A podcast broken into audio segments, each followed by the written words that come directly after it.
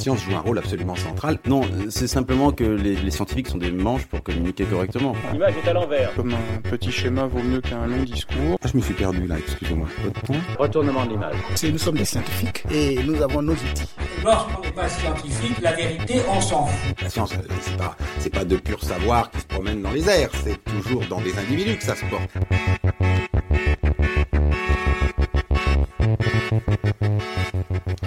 Vous êtes sur FM 93.1 à l'écoute de Recherche en cours. Bienvenue à vous. Recherche en cours, une émission présentée par Jean-Marie Galland et Marie-Catherine Mera. Bonjour Marie-Catherine. Bonjour. Alors aujourd'hui, on va parler de diffusion de la culture scientifique, de partage des savoirs. On va s'intéresser en particulier à des dispositifs qui font dialoguer euh, des chercheurs directement avec ce qu'on va appeler le grand public, entre guillemets. Pour nous guider, on a le plaisir d'avoir avec nous euh, Héloïse Dufour et Lionel Maillot. Bonjour à tous les deux. Bonjour. Bonjour. Bonjour Marie-Catherine. Héloïse Dufour, euh, vous êtes euh, docteur en neurobiologie. Après votre doctorat, vous avez bifurqué vers le monde de la culture scientifique et technique. Vous êtes actuellement directrice du cercle FSER. Est-ce que vous pouvez peut-être en quelques mots nous présenter ce que c'est que le cercle FSER donc le Cercle FSER, c'est une association fondée par des chercheurs et des chercheuses hein, pour euh, rapprocher la science et la société. On travaille brièvement sur deux axes principaux. Le premier, c'est comment est-ce qu'on facilite l'engagement des personnels de recherche dans des actions de médiation scientifique. Et le deuxième, c'est s'adresser à un public plutôt jeune. La plupart de notre public, c'est en fait un public de lycéens et de lycéennes. Lionel Maillot, vous êtes aussi un acteur euh, important de l'écosystème de la culture scientifique depuis une vingtaine d'années, je crois. Oui, c'est ça. vous êtes euh, inventeur et directeur de l'expérimentarium à Dijon. On va, on va bien sûr en dire plus dans quelques minutes. Vous avez fait le parcours un peu dans l'autre sens par rapport à Louise Dufour, puisque vous avez récemment euh, mené des recherches et soutenu une thèse basée sur votre pratique de la médiation scientifique. Vous pilotez tous les deux euh, des dispositifs euh, qui font dialoguer hein, des professionnels de la recherche avec des publics divers. Donc le projet Déclic pour vous, Héloïse Dufour, et euh, l'expérimentarium pour vous, Lionel Maillot. Je vous demanderais bien de décrire vos projets respectifs, mais peut-être plutôt de façon croisée. Lionel Maillot, est-ce que vous avez envie de, de décrire le projet Déclic porté par Héloïse Dufour, ce que vous en avez compris en tout cas ah d'accord, c'est une surprise. Ah donc je décris euh, Déclic.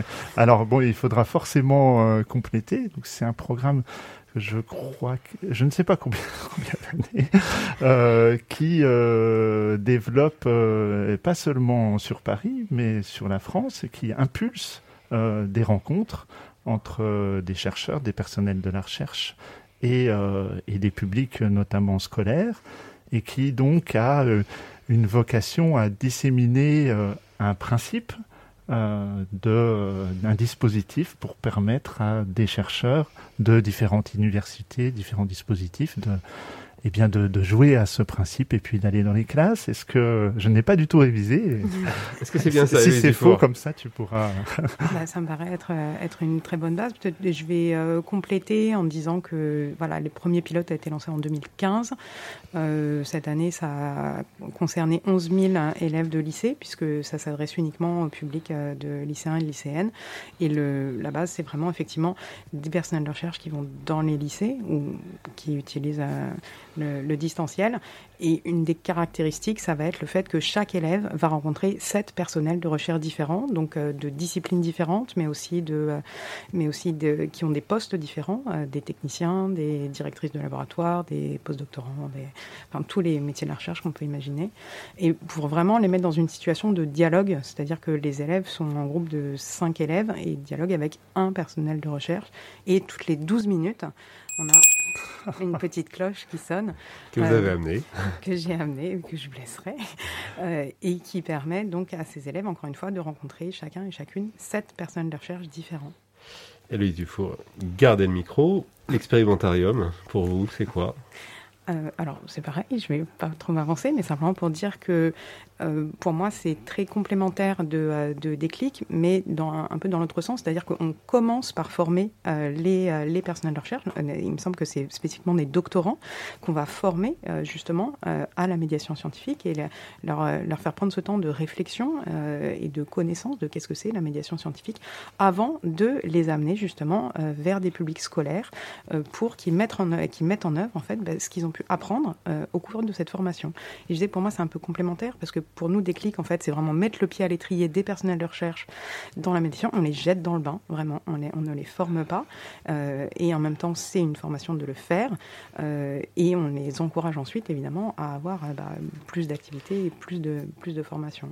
Lionel Maillot, vous avez envie de compléter oui, bah, Merci Héloïse d'avoir appuyé sur effectivement une spécificité qui n'était pas forcément une évidence au début de l'expérimentarium en 2000 euh, en 2020, en 2000, en 2000 pardon, donc ça fait 21 ans, euh, l'expérimentarium devait, et c'est de là que vient son nom, être un espace de manip de physique. Et puis bon, on a changé ça, on s'est dit tiens, c'est quand même intéressant au sein de l'université de rencontrer des gens, d'ouvrir à toutes les disciplines et puis de permettre à des, enfants, euh, des jeunes euh, et tout public de rencontrer des chercheurs, de savoir ce qu'ils font, comment ils, quelles questions ils se posent, comment ils travaillent, sur quoi ils bloquent, etc. Et donc on s'est rendu compte qu'il fallait une formation. Et donc on a vraiment insisté sur ce, ce côté formation, pas une formation à la communication ou aux principes généraux, une formation à l'art de la rencontre, c'est-à-dire à rencontrer, euh, à se taire, à utiliser des objets. Et on s'est rendu compte que cette formation, elle avait vraiment des bénéfices pour les chercheurs. Et que finalement, euh, au-delà du devoir euh, politique, de la nécessité d'aller voir les gens, c'est finalement cette, cette relation, cette envie de, de se livrer et d'avoir des retours d'un gamin qui dit mais pourquoi tu fais ça? Ou alors allez, allez-y madame, euh, continuez. Euh. et c'est tout cette, euh, ce réconfort, cette, cette occasion d'être reboosté qui est vraiment une découverte de ce programme. Donc depuis 20 ans, il n'y a pas forcément beaucoup de chercheurs, enfin plus de 500, mais qui ont participé, mais c'est des chercheurs qui ont un fort taux de réengagement et qui s'engagent à, pour certains, des centaines de rencontres euh, avec euh, des jeunes euh, sur des marchés, dans des salles des fêtes, dans des fermes, parfois même dans des usines, on a tenté. Voilà, c'est la rencontre entre chercheurs et différents publics. Alors pour 80% des doctorants, mais aussi parfois des gens qui ont déjà fini leur thèse. Ok. Alors on va rentrer dans le cœur de ces rencontres hein, entre ces, ces, personnels de recherche et puis donc on a compris plutôt des, des scolaires, des, jeunes, c'est ça, dans vos deux dispositifs. Euh, qu'est-ce qui se passe dans cette rencontre? Qu'est-ce qui se raconte? Qui veut commencer? Alors, euh, ça peut dépendre des gens. Tiens, bah là, j'ai en tête euh, une journée grand public, pour prendre le contre-pied, on fait des journées grand public où donc le public euh, dijonnais vient, euh, euh, notamment, hein, parce principalement au départ c'était c'était à Dijon et maintenant c'est un réseau, c'est à la Réunion, au Québec, etc. Et donc par exemple des gens voyaient David qui travaille sur les termites et ils voulaient aller voir les termites. Alors nous on freinait David raconter plein d'histoires de termites parce que c'est très c'est très très long et puis il pouvait raconter plein de trucs, mais qui raconte sa thèse.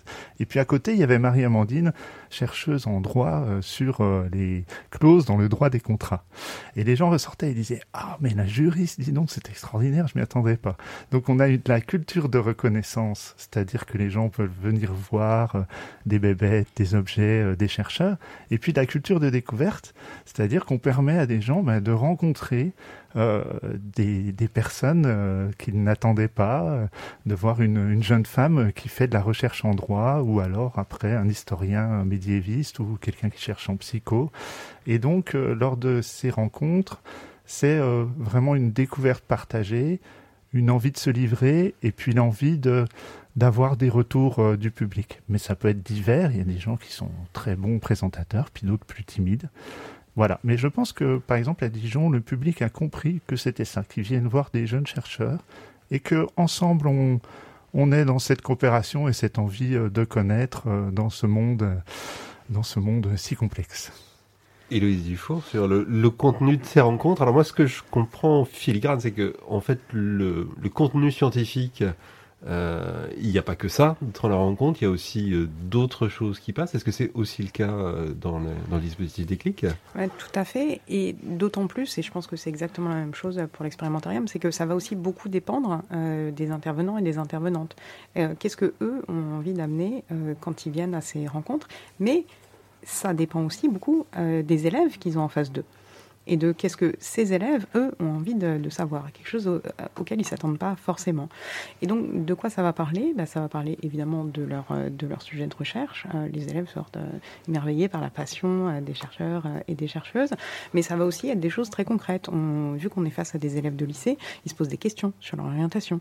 Donc, qu'est-ce que c'est vraiment le, le métier de chercheur? Sachant qu'en plus, on a différents métiers, je viens de, je viens de le préciser. Mhm. Donc, on a non seulement des, des chercheurs statutaires, mais on a aussi euh, des personnels de plateforme, euh, des techniciens ou des techniciennes, même parfois des personnels administratifs.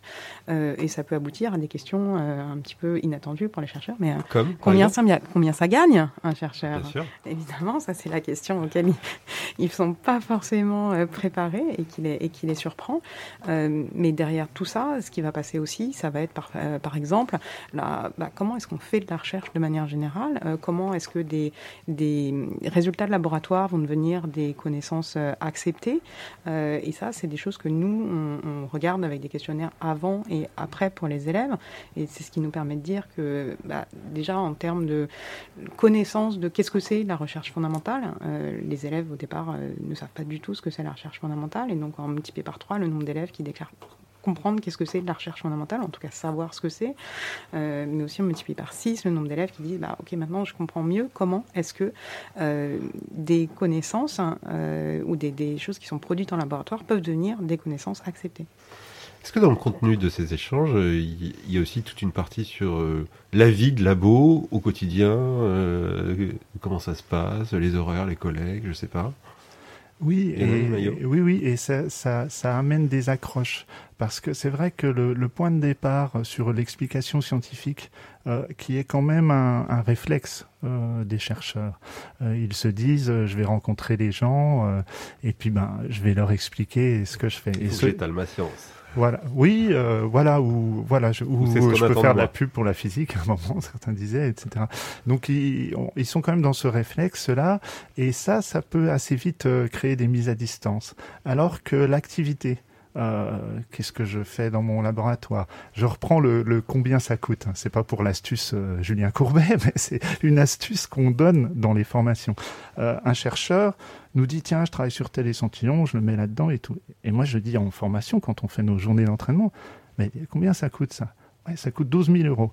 Et du coup, si euh, le chercheur dit ah bah tiens, il s'apprête à cette question, euh, combien ça coûte, et qu'il le dit, là, il peut avoir un truc, ah ouais, bah vous voyez, il faut bien que je fasse attention. Alors du coup, mes essais, je les fais maintenant. Et là, on peut avoir des bribes de euh, d'esprit critique, de démarche de démarche scientifique parce que il doit expliquer, on a été accroché, on se dit ah oui tiens il faut qu'il fasse attention euh, ou alors euh, si quelqu'un mobilise des gens pour venir dans un labo pendant trois heures, faut pas qu'il fasse ses, ses n'importe comment, ses questions n'importe comment.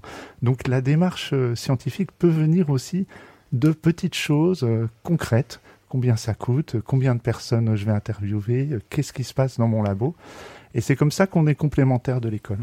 Cette transmission de la démarche scientifique, c'est aussi une chose importante dans les objectifs du dispositif Déclic? Bah, totalement, et je rebondis euh, complètement sur ce que vient de dire Lionel, à savoir que démarrer de choses concrètes, euh, ce sont des choses qui sont très importantes pour justement accrocher et pas être dans, dans l'étalage euh, justement du savoir ou, ou de la démarche. Euh, moi j'ai en tête par exemple un chercheur qui travaille sur le microbiote.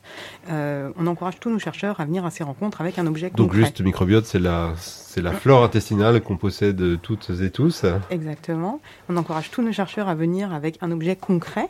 Euh, D'où peut partir justement la discussion. Et il est venu avec euh, une feuille de papier toilette.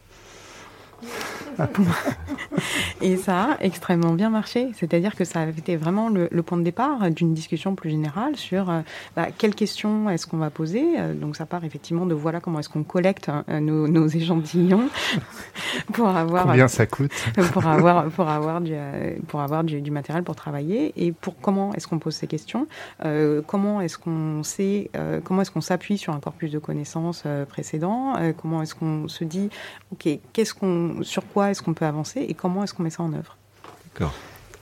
Et donc en vous écoutant, j'essaie de, me- de comprendre quels sont les objectifs finalement de ces deux dispositifs. Est-ce que c'est, il y en a peut-être plein, est-ce que c'est à la fois de susciter éventuellement des vocations? Est-ce que c'est d'essayer d'expliquer qu'est-ce que la recherche Parce que finalement on se rend compte que les jeunes ne le savent pas très bien. Euh, Est-ce que c'est expliquer comment se fabrique la science? Parce que là j'entends voilà comment ça se passe depuis le labo bah, jusqu'au public même. hein. Euh, quels sont finalement les objectifs de ces programmes? Alors, euh, dans ma thèse, j'explique que, en fait, quand je, je présente l'expérimentarium, je dis l'objectif, le but, c'est de créer la rencontre et de faire en sorte qu'elle se passe le mieux possible pour les deux parties. Et là, en général, je laisse un silence. Et je le fais exprès. C'est simplement pour montrer qu'on n'est pas seulement sur un focus euh, démarche scientifique. Et d'ailleurs, on a peut-être un peu des divergences parce que moi, je pense pas qu'on puisse euh, appréhender vraiment de la démarche scientifique dans ce type de rencontre. Si on peut titiller, c'est très bien. Mais bon, je pourrais l'expliquer. Et effectivement, la réponse est dans le il y en a plein. Donc, on crée la rencontre, on fait en sorte qu'elle se passe le mieux possible, mais pour être poreux à tous les enjeux, à toute l'aventure qui peut se passer dans la rencontre, il ne faut pas, à mon avis, se fixer sur un ou deux objectifs. Par contre, avoir un panel d'objectifs, d'enjeux sur lesquels on- peut appuyer. Donc il y a ces enjeux de notamment permettre aux enfants, aux élèves, dans le cas d'élèves, de se rendre compte que la connaissance a une existence en dehors de l'école, qu'elle peut être incarnée par des personnes. Il y a des objectifs de peut-être être titillé sur la démarche scientifique, mais pas forcément, on n'est pas forcément un programme didactique, de connaître la science en train de se faire, de découvrir plein d'objectifs culturels, et j'en ajoute deux autres, l'affect, la relation. La relation avec un chercheur qui va être euh, euh, pour soi pendant 20 minutes, qui va livrer sa thèse et qui va écouter. Et ça, c'est très important, c'est même, c'est, fondamental. Et un autre enjeu qui est souvent oublié, c'est celui que j'ai initié un petit peu au début, c'est l'enjeu pour les chercheurs. Parce que si on veut être dans une vraie relation, il ne faut pas être seulement dans une démarche humanitaire où on va dire je vais, euh, je vais éduquer et puis, euh, et puis voilà, c'est tout. Euh, voilà, il y a des enjeux euh, pour les chercheurs qui sont liés à cet affect, ce réconfort et d'entrer en relation sur leur activité qui n'est pas si facile finalement. Est-ce qu'on peut aller un, un peu plus loin là-dessus sur les, sur les enjeux pour les chercheurs du coup, et du coup qu'est-ce que ce type de dispositif apporte aux chercheurs? Alors, c'est euh, bon. euh, j'ai parlé un peu de ma thèse. Je me suis posé, je me, je suis, po- je me suis posé cette question et j'étais parti de de, de, de traces sur euh, du cognitif. Encore une fois, en me disant tiens, est-ce que l'explication euh, expliquée à l'autre va permettre aux chercheurs de mieux comprendre, voire de trouver des idées. Euh, j'ai pas voulu faire une évaluation parce que c'est très compliqué, mais essayer de trouver ces, ces traces. Donc j'ai trouvé des traces, notamment dans la clarification, dans le fait de briser euh, des implicites de chercheurs, c'est-à-dire quand un chercheur prépare le fait de raconter sa, sa thèse, il prend un peu de recul et notamment il se souvient de ce qu'il a mis en place euh, avant. Et en s'en souvenant et en prévoyant de le raconter, euh, eh bien, il peut permettre à l'autre de dire mais ah mais cette question là que tu as préparée pourquoi tu l'as pour, pourquoi t'as pas t'as pas continué ou est-ce que tu pourrais faire ça? Et on a vu j'ai vu des chercheuses et ça m'est arrivé à moi aussi parce que j'ai raconté aussi ma thèse euh, j'ai vu des on voit des gens qui nous disent ah mais pourquoi tu fais pas ça? Et en fait on avait oublié parce qu'on était dans le terrain on était on creusait notre trou et on avait oublié une question précédente. Donc il y a du, du cognitif ça peut permettre euh, aux chercheurs de se re-questionner, il y a de la réflexivité, Du mais coup, de faire presque une, une meilleure recherche grâce à ces oui, oui, moments oui, d'échange oui. Et le, et le vraiment, pour moi, euh, par rapport à notre programme et à la vie de groupe qu'il y a dans cet expérimentarium, c'est, euh, pour moi, la découverte, c'est, euh, ce- c'est le réconfort. C'est-à-dire que les chercheurs, quand même, vivent, notamment les doctorants, pour beaucoup, certaines formes d'isolement. Ils découvrent un- une nouvelle pratique. Avant, peut-être, ils étaient bons élèves et puis là, ils sont face à l'inconnu. face à l'échec. Euh, face à l'échec. Euh, il y a aussi euh, du professionnel à gérer, la relation au directeur, directrice qui n'encadre pas forcément autant qu'on l'aurait espéré, etc. Et puis il y a du social, euh, pas trop de reconnaissance. Et en fait, de, dans ces pratiques et ces, retours qui trouvent des formateurs, de l'accompagnement qui prend soin et des alter ego, eh bien, ils trouvent euh, un réconfort qui amène à se rebooster. Et donc, j'ai fait des, des enquêtes après des programmes de vulgarisation et j'ai souvent euh, reçu ce message je suis reboosté. Je suis reboosté pour ma thèse. Et donc, ça va à l'inverse du message tu vas perdre ton temps à faire de la vulgarisation, puisque en fait certaines personnes se trouvent reboostées et certains nous ont même dit ça m'a vraiment euh, aidé, c'était un, un filet, euh, j'étais mal dans ma thèse et ça m'a permis de continuer.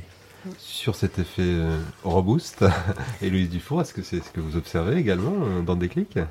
Alors, je voudrais juste revenir, parce que moi, j'ai pas répondu à la question de, Marie-Catherine, objectifs. euh, les objectifs. hein, et et ben, c'est exactement les trois objectifs que vous avez cités, en fait. Donc, euh, le premier, c'est effectivement mieux connaître le, le monde de la recherche, euh, toucher à comment est-ce qu'on produit de la, de la connaissance, la démarche scientifique. Et on est totalement d'accord que c'est pas effectivement en une rencontre ou en quelques rencontres qu'on va devenir un, un master de la démarche scientifique. Mais effectivement, ça permet de poser des, des bases et en tout cas de lancer des choses. Euh, et puis aussi euh, des vocations. Mais j'insiste sur le fait que c'est vraiment pas le seul objectif en fait. On va justement parler à tous les lycéens et lycéennes qui sont les futurs citoyens, qui n'iront euh, peut-être après ces rencontres jamais plus dans un musée scientifique, euh, qui n'iront jamais les pages scientifiques, qui n'écouteront jamais cette émission de radio. Et donc c'est important de les faire rencontrer justement des chercheurs à la science en train de se faire. Spécifiquement, euh, c'est intéressant, là on vient, de passer, on vient de parler des objectifs pour les élèves, on a aussi effectivement des objectifs pour les enseignants et les enseignantes du coup, et aussi pour les personnels de recherche.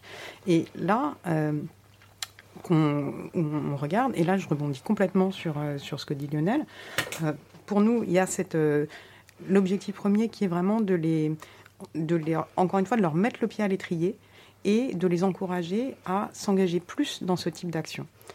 Et la- le dispositif qu'on a conçu, les rencontres, elles sont en fait la, le moyen de faire que euh, ces objectifs élèves et ces objectifs chercheurs y soient atteints. Euh, donc pour les, pour les chercheurs, par exemple, ce qu'on voit, c'est euh, bah, une fois qu'ils ont fait des clics, euh, ils ont envie de faire plus de choses. Des clics, c'est un dispositif qui est très simple, qui est conçu pour que ça leur prenne pas trop de temps, qu'ils aient pas trop de préparation à faire, et que au, contraire, quand ils sortent de là, ils se disent ah bah tiens, j'ai envie de le refaire, j'ai envie de faire peut-être des choses plus élaborées, j'ai envie de faire plus de choses, et peut-être justement avec avec l'enseignant chez lequel ils ont été. Euh, et sur ce côté, euh, sur ce côté c'est aussi quelque chose qu'on reçoit complètement. Euh, les les personnels de recherche vont dans une démarche souvent qui est moi, je vais amener quelque chose aux élèves, et en fait, ils en ressortent en se disant mais en fait, moi, j'ai reçu aussi. Et ça a eu un, effet sur moi. Ça m'a fait réfléchir sur mes recherches. Euh, parce qu'ils m'ont posé des questions auxquelles je ne m'attendais pas, qui sont très intelligentes en fait. Voilà, on a souvent des chercheurs et des chercheuses qui sont étonnés par le fait que les lycéens peuvent poser des questions qui sont très pertinentes. Et il y a aussi ce, ce moteur de, en fait, c'est très gratifiant. Faire de la recherche, c'est difficile. C'est souvent raté, pas souvent réussir, souvent refaire la même chose, réessayer. Et, euh, c'est difficile comme métier.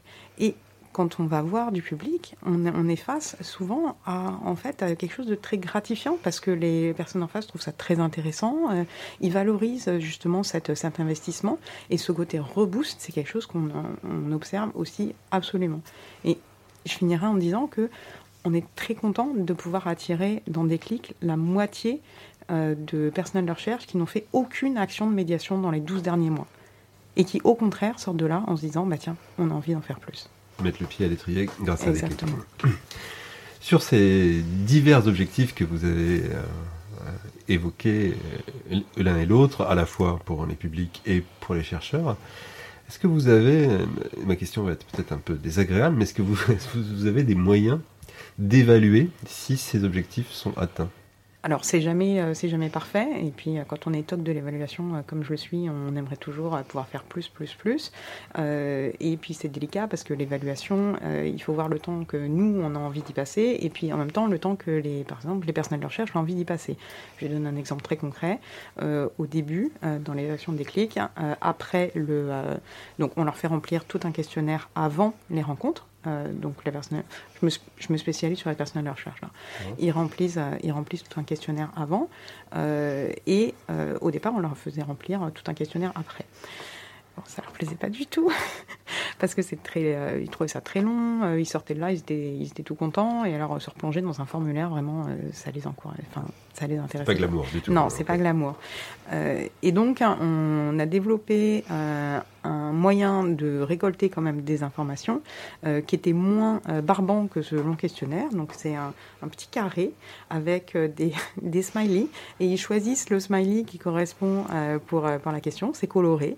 Donc c'est très élémentaire, mais ça nous quand même ça nous permet déjà d'avoir des d'avoir des données en fait quantitatives sur. On va leur poser la question. Par exemple, on leur pose la question avant et la question après. À combien d'actions de médiation scientifique euh, vous avez l'intention de participer dans les 12 prochains mois? Et donc ça, c'est une question qu'on peut poser avant et après, et ensuite on peut faire la, on peut faire la comparaison, voilà. Et par exemple, on voit qu'on divise par deux la proportion de chercheurs qui disent zéro. Bon, bah déjà, on est, on est content. Euh, et puis, il y a effectivement euh, plus des retours euh, informels. On les, entoure, on les encourage toujours à nous, à nous envoyer bah, des choses plus, plus spontanées, personnelles, et donc ils nous écrivent. Et c'est là, notamment, qu'on va trouver ces, cet, effet, cet effet reboost. Et puis aussi, au départ du dispositif, on faisait aussi plus des entretiens. vraiment qualitatifs avec eux, donc au téléphone ou, ou en direct. Lionel Maillot sur ces aspects d'évaluation euh, du dispositif. remarque que l'animateur que vous êtes nous a demandé de faire du ping-pong. je, vais, je vais jouer à ce jeu et je vais commencer par une phrase iconoclaste qui est de Baudouin-Jourdan, donc qui est théoricien de la vulgarisation scientifique et qui dès 1973 a dit la vulgarisation n'implique pas d'évaluation.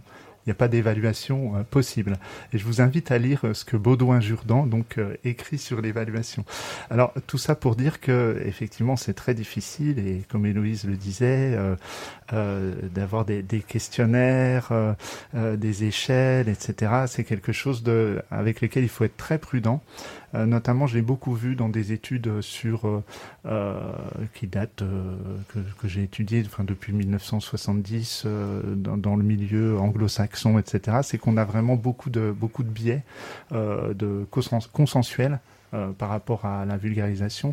Qu'est-ce Euh, que vous entendez par biais consensuel? Bah, c'est-à-dire que euh, lorsque on demande, on, on, c'est pas la situation euh, décrite par Héloïse. Hein, bah, lorsque l'on propose euh, un questionnement à des chercheurs sur la vulgarisation scientifique en général, les chercheurs qui répondent sont des chercheurs plus ou moins intéressés. Ce qui fait que dans des grandes études anglaises, par exemple, euh, ou américaines, on trouve que 80% euh, des chercheurs font de la vulgarisation. Non, c'est 80% des chercheurs qui ont répondu qui ont une pratique de vulgarisation. Euh, dans ces études, seul Pablo Jensen, qui avait fait des études sur le CNRS, avait regardé les rapports d'activité et avait pu avoir quelque chose d'un petit peu plus, euh, un petit peu plus, un petit peu moins biaisé. Et puis il y a des biais consensuels, c'est-à-dire qu'on trouve que la vulgarisation est bien. On a aussi des plaintes qui, quand on les regarde, euh, on n'a pas assez de temps, c'est pas assez reconnu, euh, euh, il n'y a pas, il y a que la recherche qui compte. Et puis quand on regarde finement les réponses, en fait, c'est des plaintes qui sont en général sur la recherche scientifique et sur la communauté euh, scientifique, et c'est pas des plaintes qui sont euh, attribuées spécifiquement euh, à la pratique de vulgarisation. Donc c'est des biais. Alors il y a des psychologues qui ont pris d'autres euh, d'autres d'autres procédés et qui montrent euh, que parfois, eh bien, finalement, cette histoire du temps est une excuse, c'est-à-dire qu'un chercheur nous dit ah ben j'ai pas le temps, ah ben ok je te donne plus de temps, c'est pas pour ça qu'il forcément il fera. Et c'est là où euh, j'y revenais tout à l'heure et c'est pas simplement euh, quelque chose de euh, émotionnel que je dis, c'est que la- l'affect, euh, en tout cas, est, est un facteur important, c'est-à-dire la satisfaction et l'envie, euh, la- l'attitude liée au plaisir, à la satisfaction, à la reconnaissance euh, de la présence est un, est un facteur important. Donc voilà, il faut euh, évaluation, c'est vraiment en plus, si on, si on, si on évalue par rapport à nos objectifs, je vous ai dit tout à l'heure de manière aussi assez caricaturale qu'on voulait que la rencontre se passe bien. Donc nous, on est parti beaucoup sur de l'observation. Donc c'est l'OSIM notamment, euh, et puis des chercheurs qui sont venus observer euh, les rencontres. Et c'est vrai que là, on voit des choses qu'on n'aurait pas prévues dans des questionnaires. Bah, Catherine? Alors, il est vrai que euh, les chercheurs n'ont pas forcément de temps. Ils, souvent, ils peuvent dire j'ai pas le temps. Si on leur donne plus, apparemment, ça change pas grand-chose. Mais il est vrai par contre qu'ils n'ont pas de reconnaissance particulière sur euh, le fait de faire de, de- de la médiation, faire des actions de médiation. Et on pourrait penser que si on, il y avait un petit peu plus de reconnaissance, euh, voilà, de ce temps passé, eh ben, ils feraient davantage l'effort. Et bon, voilà, c'est quelque chose qui a été relevé notamment euh, lors d'un colloque là, qui s'est tenu euh, euh, mardi, donc le 25 janvier, sur euh, Sciences et Médias. Et il y avait cette notion-là de, même pour parler aux médias par exemple, c'est un peu la même chose. Si on était reconnu pour ça, alors peut-être qu'effectivement on aurait plus de, Oui, alors c'est cette petite musique qu'on entend souvent, euh, elles sont pas reconnues ces activités. Qu'est-ce que qu'est-ce que vous en Alors c'était le deuxième questionnement de ma thèse, c'est-à-dire que euh, j'ai j'ai cumulé des colloques comme ça où revenait toujours cette question. Je me dis, bah, c'est depuis le temps qu'on en parle, on aurait dû, on aurait dû résoudre euh, résoudre cette question. Alors sur la reconnaissance, c'est assez ambigu parce que euh, des études ont ont, alors ont montré, euh, c'est toujours difficile de dire des études ont montré, dans, un certain cas, euh, que ces facteurs n'étaient pas influents dans l'intention de, de vulgariser. Alors, ce qui ne veut pas dire qu'il ne faut pas de reconnaissance. hein. Là, je parle bien de juste de la- dans l'intention. Juste que ce soit bien clair, quand on parle de reconnaissance, là, il s'agit de reconnaissance institutionnelle Voilà, euh, euh, pour euh, l'avancée des carrières des chercheurs qui s'impliquent dans ces, dans ces activités. C'est bien ça? Alors, au-delà de cette question de est-ce que la reconnaissance va permettre ou pas d'engager plus, moi, j'invite à, à la suite. C'est-à-dire, et si on le fait pour la reconnaissance institutionnelle? Et là, on se pose d'autres questions sur le rapport qu'on a entre les chercheurs et les gens. Alors, cette question, elle n'est pas aboutie parce que, comme je le dis, vous vous doutez que je, dis- je vais dire, euh, par exemple, ben voilà, si les gens sont forcés à venir, euh, s'ils le font pour euh, acquérir de la rareté, hein, c'est ce que Boltanski et Maldidier disaient déjà en 73, c'est que dans la communauté scientifique, on essaie d'obtenir de la rareté auprès de nos supérieurs, euh, de l'impact factor, des publis ou di- différentes stratégies. S'ils le font pour ça, si c'est stratégique, on pourrait se dire, ça va être problématique. Bon, parfois, on a eu, notamment à Marseille, euh, des euh, doctorants qui étaient semi-obligés d'être là. Et finalement, pour certains, ça s'est pas mal passé. Donc, vous voyez, cette question, elle n'est pas établie. Par contre, moi, j'invite à chaque fois à se re-questionner sur euh, ce, ce- ce- ce- cet argument facile qu'on a très souvent dans ces colloques. Ah bah oui, mais c'est parce qu'il n'y a, pas de reconnaissance. Non, en fait, il se joue d'autres choses. Il y a plein de choses importantes qui se jouent dans l'engagement, pas seulement la reconnaissance. Héloïse Dufont, sur cette question de la reconnaissance des chercheurs pour ces activités de vulgarisation. Euh, bah, je rejoins Lionel sur le fait qu'il y a beaucoup de facteurs qui vont jouer sur l'engagement et c'est c'est des choses qui sont étudiées au-delà de la médiation scientifique, hein, la question de, de l'engagement. Euh, mais moi, il me semble quand même que c'est effectivement une, une, une question euh, fondamentale et qui, re- qui ressort beaucoup, même chez des personnels de recherche qui, eux, s'engagent déjà beaucoup. Donc, c'est pas sur le fait que est-ce que ça, est-ce que ça va les motiver plus, mais sur le fait de dire moi, cet engagement n'est absolument pas reconnu euh, dans ma carrière. Donc là, on parle même pas de, motiver des nouvelles personnes à le faire. Euh, et sur le fait de motiver de, nouvelles personnes à le faire, je pense que c'est intéressant de mentionner, là on est à un autre niveau, mais par exemple une étude euh, très récente sur l'établissement de cellules de, de médiation scientifique au sein des, au sein des structures de, recherche et, comment cette enquête a montré, donc c'était une comparaison euh, en Angleterre et, euh, et en, Espagne, comment c'était vraiment des facteurs extrinsèques euh, qui, avaient, qui avaient quelque part forcé l'établissement de ces, de ces structures par des, appels à projets et pas les besoins intrinsèques des, structures de recherche. Et donc comment est-ce que le fait qu'il y ait des facteurs extrinsèques qui puissent agir peut, être, peut être important?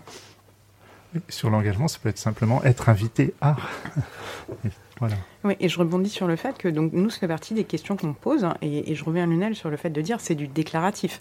Hein, c'est les, les chercheurs disent voilà, euh, moi ce qui me ce qui me bloque pour faire plus de médiation scientifique, c'est ça. Ça ne veut pas forcément dire que euh, si on leur donnait, ils en feraient plus. Ils en feraient Mais c'est quand même important euh, d'avoir une idée de ce qu'ils déclarent en ayant en tête cette limite que c'est du déclaratif. Et je rebondis sur ce que vient de dire Lionel. Donc il y a évidemment la question du temps qui sort euh, en, premier, euh, mais il y a aussi ce fait justement de, euh, on a presque 60% des, des personnes qui font de la médiation scientifique pour la première fois dans les 12, pre- dans les 12 derniers mois qui nous disent, bah moi je ne sais pas qui contacter. Et donc, si je si j'étais plus sollicitée, si, je- si je savais euh, qui contacter, bah, du coup, j'en ferais plus Je euh, également. Il y a, je précise aussi, par exemple, qu'il y a la moitié qui nous dit je ne me sens pas assez formée. Et on revient Mhm. sur, la question de la, sur la question de la formation. Nous, on n'a que 10% des chercheurs. Donc, pour donner un ordre d'idée, cette année, ça avait plus, à peu près un peu plus de 2000 chercheurs et chercheuses qui ont participé à Déclic. Il y en a seulement 10% qui nous disent qu'ils ont reçu une formation à la médiation scientifique. Ils sont marrants, Cette année, c'est difficile de deviner dès la rentrée. Lequel se fera arrêter pour les scouts qui leur a piqué Lequel sera incarcéré pour avoir trop dit Les moi en bon prof, je suis préparé un peu de maths et de français, du kickboxing, du karaté. Tant pis pour la géographie, ceux qui connaissent de l'Italie, c'est juste vaguement les spaghettis et Rocco Freddy au programme de cette année. En français, faudrait arriver à lire tout un livre en entier, mais même d'un et Marc Lévy, y a plus de 100 mots de vocabulaire. On sera toujours à lire la préface, même après l'hiver. Et mon voisin, me voyant, me dira bande de feignants. Alors vous êtes déjà rentrés, vous savez pas ce que c'est de bosser avec vos semaines de 20 heures. Vous bossez bien moins qu'un facteur et dire que je paye tous vos congés. Et puis vous êtes même pas bronzé sans copie à corriger. Deux, trois Prozac, huit cafés. Mais je l'entends quand même dire d'en bas. Je même pas la sécurité de l'emploi. Tu aux lunettes, c'est mon surdoué. Il sait écrire son nom sans faute, il sait compter. Waouh, bah c'est pas mal pour un troisième, il faut savoir s'en contenter. C'est clair qu'un intello pareil, il va se faire raqueter. 35 élèves cette année, je leur ai demandé ce qu'ils voulaient faire comme métier. J'ai dit Zidane, 15 Amel, Bête et 9 Booba. Un original qui veut faire vigiler avocat, il a dû voir chez Courbet pas mal d'être avocat si jamais t'allais en prison. Ils croient qu'ils auront leur brevet en regardant l'île de la tentation. Merci pour tout ce que fait pour eux la télévision. Et mon voisin, le même qui hier me dira bande de fonctionnaires. Alors vous êtes déjà rentrés, vous savez pas ce que c'est bosser avec vos semaines de 20 heures. Vous bossez moins qu'un contrôleur et dire que je paye pour mon gamin. Il a redoublé son CE1. Vite les bulletins à remplir. 2, 3 Prozac et 8 Kir. Mais je l'entends quand même dire d'en bas. Je compte même pas la sécurité de l'emploi. Les directives ministère nous imposent faire des réunions plus régulières. On en fait même pour planifier les prochaines réunions. Pour décider de ce qu'on peut donner sans risque comme sanction. Fini les notes de temps en temps. Faut juste leur envoyer des SMS d'encouragement. L'évaluation, c'est pas toi qui l'a fait. Eux, ils disent si t'es cool. Je préfère encore qu'ils me donnent des notes plutôt que des coups de boule. Impossible de les faire redoubler. Les pauvres chéris, faut surtout pas les perturber. Les programmes, faut les simplifier, y a trop de leçons, ça les assomme. Ils ont même proposé de donner le bac avec la prochaine PlayStation. Et mon voisin, vous le connaissez, me dira bande de surpayés. Vous foutez rien de la journée, vous devez pas être fatigué. Avec vos semaines de 20 heures, vous bossez bien moins qu'un chômeur. Et puis pas de chef et pas de rendement, c'est pas pour ce que vous faites vraiment. Les parents à rencontrer, deux, trois Prozac, huit grands marniers. Et vu leur investissement, l'année prochaine ira pas en s'arrangeant. Faudrait peut-être songer à les adopter. Venir les lever le matin, le soir les coucher. Et peut-être dormir à leur place. Pour qu'ils restent éveillés en classe. La prof de gym n'est pas venue, s'est fait agresser dans la rue. Mais bon, il avait averti, ils veulent pas de sport avant midi. Ils peuvent genre fumer en classe. Et ça déjà c'est dégueulasse. Entre chaque tour, une bière, un joint, c'est quand même pas des gros besoins. Cette fois-ci c'est décidé. Mes gosses iront dans le privé. J'ai beau regarder à deux fois je la vois pas tant que ça. La sécurité l'emploi. Sur Aligre FM 93.1 à l'écoute de Recherche en cours. On reçoit ce matin Héloïse Dufour et Lionel Maillot. Il est question de culture scientifique et en particulier de rencontres entre euh, chercheurs et euh, public divers. Marie-Catherine, vous aviez une, question. Oui, oui, en, vous écoutant, euh, je me posais la question de savoir si finalement ces dispositifs reposent sur un constat qui serait un constat un peu négatif de se dire bah, il y a un manque dans la culture scientifique des élèves, euh, il y a un besoin. Alors est-ce que ça partirait d'enquêtes, vous allez me le dire, d'études qui ont été faites, que voilà, il y a un besoin d'avoir cette euh, médiatisation de la recherche, euh, qu'ils en sachent plus sur la façon dont se fait la science. Est-ce que ça, ça part d'un manque en fait? Alors, à l'expérimentarium notamment, on remplit à chaque fois nos, nos demandes de classe. C'était pas forcément évident au départ parce que on propose pas de, l'animation scientifique. On propose rien qui corresponde spécifiquement au sujet euh, euh, euh, scolaire du, du, programme. Et pourtant, les profs viennent. Alors, ils viennent, comme je l'ai dit tout à l'heure, pour avoir un rapport concret et pour apporter du, de, de, la rencontre concrète liée à la science.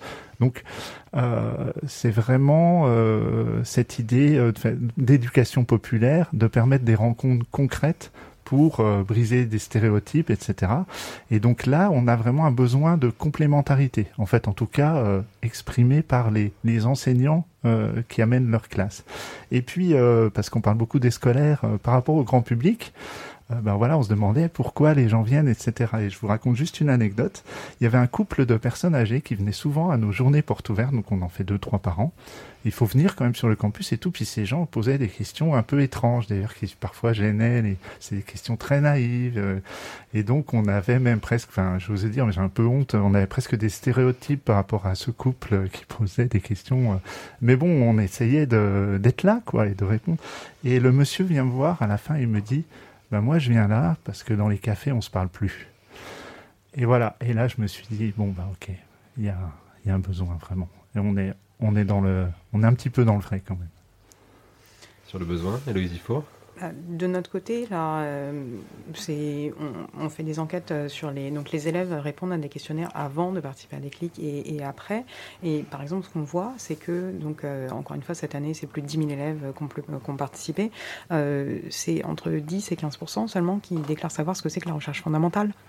Donc il y a une vraie méconnaissance, et c'est des choses qu'on retrouve dans le grand public, de comment fonctionne la recherche, la temporalité de la recherche. Et c'est quelque chose qu'on a retrouvé dans cette crise. Euh, comment, euh, pourquoi est-ce que les chercheurs sont pas capables de nous donner des réponses euh, claires? Pourquoi est-ce qu'on a des chercheurs qui pensent des choses différentes? Il y a une vraie méconnaissance de comment se, comment se déroule la production des connaissances. Et donc oui, évidemment, il y a un besoin. Et ce que je dirais peut-être, c'est que nous, le dispositif qu'on met en œuvre, il fait se rencontrer directement des personnels de recherche et des publics. Mais je pense que c'est très complémentaire avec euh, des dispositifs qui vont faire intervenir des médiateurs. Moi, je pense que le, on fait intervenir des personnels de recherche, mais le métier de médiateur scientifique, c'est un métier qui est clé. Et je pense que globalement, en fait, il faut plus plus de toutes ces activités-là. Il faut plus d'expérimentarium, plus de déclic, mais il faut aussi plus de, euh, plus de, effectivement, d'actions avec des médiateurs et des médiatrices scientifiques qui, vont faire ce, relais entre, les deux, euh, parce que, et notamment en France, on a une, une culture de la recherche qui est assez faible, ne serait-ce qu'on regarde chez nos politiques. Combien de nos politiques euh, sont issus du monde de la recherche par rapport à l'Allemagne, par exemple? Vous vous souvenez de cette euh, une de Charlie Hebdo il y a à peu près à l'époque de Chirac où Chirac disait oh pas un scientifique dans les 50 personnalités préférées des Français pourquoi je soutiendrais la recherche? Donc c'est vrai qu'on n'a pas beaucoup de scientifiques euh, connus Alors, justement, sur ce rôle euh, du, médiateur, dans vos dispositifs, on, l'a compris, il n'est pas, pas central. En tout cas, dans la rencontre, il n'est pas là. Il y a une relation directe entre les personnels de recherche et les publics. Euh, il y a un certain nombre de choses qui, sont peut-être un petit peu discutables sur cette euh, suppression des intermédiaires. Et on voit, on a vu, et notamment pendant la pandémie, euh, un certain nombre de scientifiques se passer des intermédiaires et s'adresser directement à des publics. Je pense qu'on a tous en tête un certain druide avec un, stéthoscope orange. Qu'est-ce que vous auriez envie de, de partager là-dessus, sur cette désintermédiation? Bah, moi, ce que je redirais, c'est que les deux me semblent très nécessaires. Moi, je pense que c'est important que les personnels de recherche puissent s'adresser directement au public. Et Y compris le druide avec son stéthoscope alors là, pour moi, il y a évidemment un gros problème, et surtout qu'il n'était pas tout seul. hein. Et, euh, et, et ça va reposer la question qui a été évoquée à cette journée, euh, Sciences et Médias. Euh, mais pour moi, il y a aussi une défaillance, en fait, des institutions scientifiques pour ne pas, euh, pour ne pas dire directement stop. Euh, si je pense, euh, par exemple, à, un- à une autre personne, Laurent Muccielli, le CNRS a mis très longtemps à ne serait-ce que publier, un, publier un communiqué pour dire nous ne soutenons pas euh, les thèses euh, que euh, Laurent euh, propose à sociologue, hein, ceux qui. Voilà, et, et qui s'exprimait sur la vaccination, qui soutenait les thèses anti-vax, enfin, alors qu'il n'avait pas de compétences sur la question, il, il s'exprimait en dehors de son champ de, de compétences. C'est évidemment pour les institutions scientifiques euh, quelque chose de délicat, parce que à quel moment s'arrête la censure, enfin à quel moment commence la censure, euh, quel, est, quel est le rôle, mais en tout cas, ne serait-ce que dire publiquement, euh, voilà, pour nous, ça pose problème. Le CNRS a mis très longtemps à le faire, par exemple. Et il me semble que voilà, d'autres institutions scientifiques auraient pu être plus réactives sur le fait de euh, remettre en cause euh, les, euh, des, des choses qui allaient clairement contre la, la- les connaissances qu'on avait. Lionel Maillot, sur cet échange sans filtre, sans intermédiaire, Oui, est-ce que vous n'avez pas peur des fois que ça, que ça dérape finalement, hein, qu'il y ait un Oui, scientifique qui c'est- un peu en live. C'est vraiment une question qu'on s'est posée, euh, enfin même quand je réfléchissais, bon, je reviens toujours à ma thèse parce que c'était un moment pour réfléchir, mais je me suis dit, mais oui, on entraîne les chercheurs à mieux vulgariser, à être meilleurs, est-ce qu'on va pas créer des, des, des enfin bon, c'est des choses monstrueuses, quoi, des, des, des chercheurs qui seraient trop, euh, trop bons pour communiquer, qui auraient toutes les, les ficelles, etc. Donc on, on s'est vraiment euh, questionné là-dessus. Et, euh, et ça peut l'être, notamment le problème du, du triomphalisme et puis de la communication euh, où on est tous omnubilés par le rayonnement, le rayonnement de son institution, euh, et donc ça peut poser des problèmes de cette, cette forme de communication euh, finalement marketing de des, des de la- de l'excellence des chercheurs, etc. Ça peut à des moments, autant ça peut avoir des as- aspects positifs parce que parce qu'il y a des choses extraordinaires qui se passent, autant, euh, on l'a vu euh, dans les exemples cités, le triomphalisme peut être, peut être compliqué. Là où on s'en sort, moi je suis pas spécialiste de ces choses-là, et là où on essaye de s'en sortir, c'est dans cette démarche de euh, raconter la recherche, comme le disait Héloïse, et notamment, pour être plus précis, de travailler à l'incertain. Euh, moi, ce que j'aime bien, et j'en parle souvent, même dans des livres, c'est ce, mine de rien. C'est-à-dire dire, euh, voilà, travailler sur l'incertain, dire, voilà, on est des, il y a un côté fragile dans la recherche. Vous nous rencontrez, on est d'accord, c'est formidable, mais il y a un côté fragile. On a avancé là-dessus, mais bon, on sait pas trop encore, etc. C'est contextualisé. Et, euh, et voilà, de fa- faire euh, finalement dans notre programme d'avoir des jeunes chercheurs, des rencontres, des gens qui n'ont pas forcément euh, trouvé des choses extraordinaires pour le moment. On se dit que c'est un travail de base de euh, compréhension publique de la recherche qui peut permettre de relativiser euh, des approches trop triomphalistes qui, euh, qui, euh, qui, sont, qui sont à l'inverse de la démarche scientifique. Et est-ce qu'on arrive à faire passer aussi un message absolument, qui me semble moi absolument essentiel, qui est que la recherche est un travail collectif? Parce qu'on fait intervenir des personnes seules face à des élèves. Est-ce qu'on arrive à faire passer ce message-là que voilà, faut sortir un peu du mythe Einstein ou de la personne Ouais. toute seule qui aurait découvert Eureka, etc. Donc voilà, c'est un travail collectif et donc il y a tout un processus, le processus de publication, de vérification par les pairs. Est-ce qu'on arrive à faire passer aussi ce- cette idée-là quand même hein, très très importante? Chez nous, très clairement, puisque, donc je l'ai dit, chaque élève va rencontrer sept personnels de recherche. Et très souvent, en fait, il y en a plusieurs euh, qui viennent d'une même équipe de recherche. Parce qu'en fait, avant ces rencontres, on a une brève introduction, euh, très souvent par euh, un directeur ou une directrice de laboratoire, dans lequel on, lui demande d'inciter sur, sur cette question de l'équipe. Donc c'est dit déjà en, en mode conférence. Et ensuite, tout simplement, les élèves vont rencontrer différents membres de l'équipe de recherche pour justement démolir ce mythe hein, du, chercheur Einstein tout seul qui voilà qui a l'idée Eureka et ça c'est quelque chose clairement qu'ils comprennent bien ensuite sur la- job. Le processus de de, euh, euh, de publication de revue des connaissances c'est des choses qu'on essaye de euh, qu'on essaye de, de faire passer Euh, après ça je vous avoue que des fois ce qui reste aussi c'est ah bon mais il faut payer pour publier alors donc euh, voilà il y a, il y a des choses qu'on a envie de faire passer il y a des fois ça passe et des fois ça passe pas Mais oui, mais payer pour publier, c'est une chose très étonnante. Pas- on est bien si d'accord étonnant que ça. on est bien d'accord Euh, que ça reste. Euh, Lionel Maillot, on a, on a évoqué votre thèse, mais vous n'écrivez pas que des thèses. Vous avez aussi euh, écrit très très récemment euh, un livre qui était en fait un recueil de chroniques euh, radio, vous avez fait à la radio, un livre qui s'appelle Mes histoires de recherche, qui est magnifiquement illustré au passage, donc et qui sont justement des rencontres, alors pas entre des scientifiques et des publics, mais entre, entre vous et les, les différents scientifiques qui sont intervenus dans l'expérimentarium. Est-ce que vous voulez nous raconter un petit peu le- la genèse de ce livre et pourquoi vous avez eu envie euh, de, de faire part de ces rencontres Bah, C'est un petit peu, euh, je pense que ça se ressent, l'image de la recherche que j'ai envie de partager. Euh, c'est celle que j'ai vécue avec, euh, j'ai pas encore utilisé le mot, mais finalement, euh, vous l'avez peut-être compris, cette famille expérimentarium où euh, j'ai découvert, alors que j'avais euh, 26 ans, des Florence, une chercheuse extraordinaire qui a eu tout un parcours au Canada, etc., qui s'est retrouvée finalement, alors que elle n'avait pas une carrière extraordinaire dans la recherche, elle s'est retrouvée à défendre des patients dans un procès à l'américaine. américaine. Et puis elle me racontait ça comme ça. et donc j'ai envie de, j'avais envie de, de parler de, de, de ces chercheurs que j'ai rencontrés, qui donc ont vulgarisé et puis qui ont qui ont des histoires qui, qui, ont des histoires peu connues et qui sont euh, qui sont sensibles et euh, voilà donc j'ai pareil hein, j'ai parfois effectivement je les mets en valeur mais euh, je m'en moque aussi euh, donc c'est un petit peu c'est un petit peu le même état d'esprit de se dire tiens il y a des gens euh, qui sont qui sont à la fois pas si différents parce qu'ils ont des fragilités ils n'y arrivent pas forcément mais euh, qui ont quand même enfin une sympathie euh, euh, extraordinaire que j'ai voulu partager et faire vivre en, en réécrivant un petit peu, en, en, gardant quand même un ton assez assez oral. Je suis assez trans, transpercé ou je ne sais pas comment dire par les, les idées du conte, de la de l'histoire qui circule et qui fait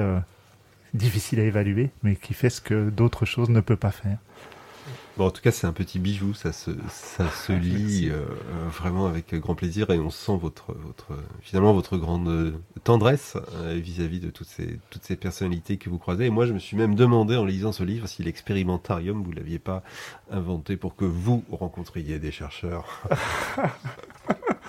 oui, bah, mais en plus on les voit toujours et là on va faire les, alors on n'a pas pu faire les 20 ans de l'expérimentarium mais les 21 ans de l'expérimentarium euh, donc euh, je dis parce que ça va être aussi public, parce qu'il y a ces, gens dont je parlais qui ont envie de retrouver ces chercheurs, qui parfois même amenaient le champagne en disant tiens, euh, on vous soutient à des journées grand public. Hein. Et donc le vendredi 20 mai à Dijon, on fête les 21 ans d'expérimentarium avec notamment des anciens de, ce, de cette aventure. C'est bien noté. Donc, mes histoires de chercheurs, chroniques personnelles, confidences de recherche de Lionel Maillot aux éditions Pas de gomme et illustré par Florence Delaporte. Florence Delaporte, qui a une magnifique, magnifique plume. Grand merci à tous les deux, Élise Dufour, euh, Lionel Maillot. Bien sûr, on retrouvera toutes vos références sur le site web de Recherche en cours. Merci d'avoir été avec nous ce matin. Merci beaucoup. Merci à vous.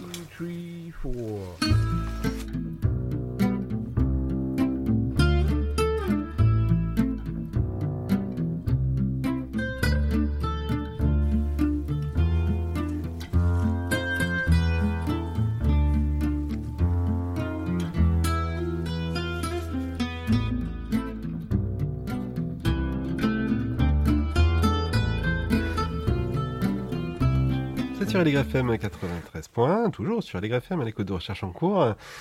On arrive à la fin de cette émission, mais on ne se séparera pas avant euh, votre chronique. Marie-Catherine, vous allez évoquer un thème euh, bah, qui traverse, entre autres, le monde de la culture scientifique, c'est le thème de l'éducation à l'esprit critique. Oui, d'ailleurs, on l'a un petit peu évoqué. On a un petit peu évoqué là, au cours de cet entretien, rapidement, parce que éduquer la recherche, c'est aussi éduquer en partie à l'esprit critique.